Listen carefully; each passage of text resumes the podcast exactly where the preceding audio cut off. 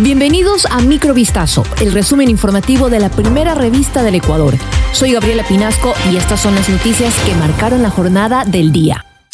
Con el propósito de atender la creciente demanda registrada en los últimos cuatro meses para los servicios de cedulación y emisión de pasaportes, el registro civil habilitará en su agencia virtual durante marzo y abril 550 mil turnos de atención. Según indicó la institución, en lo que respecta a la emisión de pasaportes, la implementación de más turnos en línea permitirá atender de forma ágil, personalizada y oportuna a aquellos usuarios que requieren su documento de viaje urgente. No se tomará en consideración la presentación del check-in de vuelo, sino que se deberá agendar previamente su atención. De esta forma se frenaría la presentación y uso ilegal de documentos falsos por parte de tramitadores. En 2022 el registro civil detectó múltiples casos de este tipo, lo que está tipificado como un delito y es sancionado con cinco años de prisión.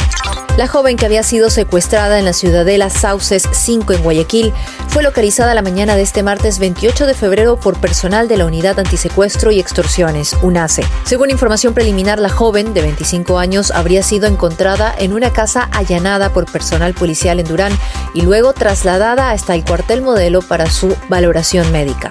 La joven fue raptada por un grupo de sujetos armados cuando llegaba a su casa en el auto de su novio. Luego los implicados bajaron al novio del vehículo y se llevaron a la mujer en el mismo carro.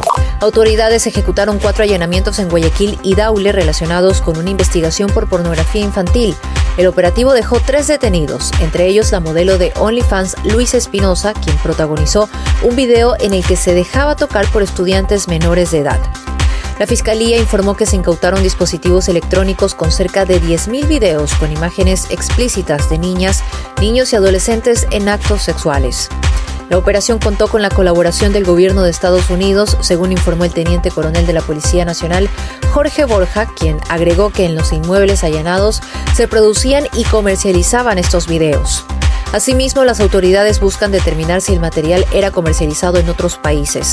Cada archivo se habría estado vendiendo en cerca de 60 y 120 dólares.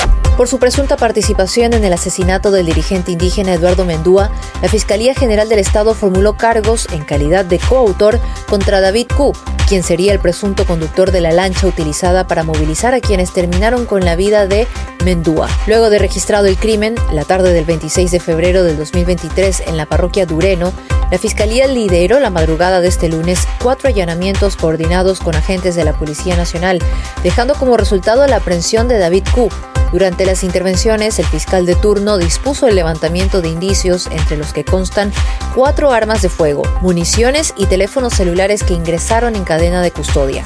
Aunque había sido reportado como secuestrado en México hace cinco meses, el cuerpo del migrante ecuatoriano Sebastián Alejandro Maya Dota fue hallado recientemente, según confirmaron sus familiares. El joven de 20 años, oriundo de Santa Isabel en la provincia de La Suay, viajó el pasado 7 de septiembre de 2022 al territorio mexicano con destino final a Estados Unidos. Sin embargo, los familiares de la víctima fueron informados sobre su secuestro y luego de aquello tuvieron que pagar un monto económico para su supuesta liberación. La madre indicó que su hijo se fue del país en busca de mejores días y para apoyar a la familia, entre ellos a su hermana con síndrome de Down y quien tiene un soplo en el corazón, además de problemas de audición. Esto fue Microvistazo, el resumen informativo de la primera revista del Ecuador. Volvemos mañana con más.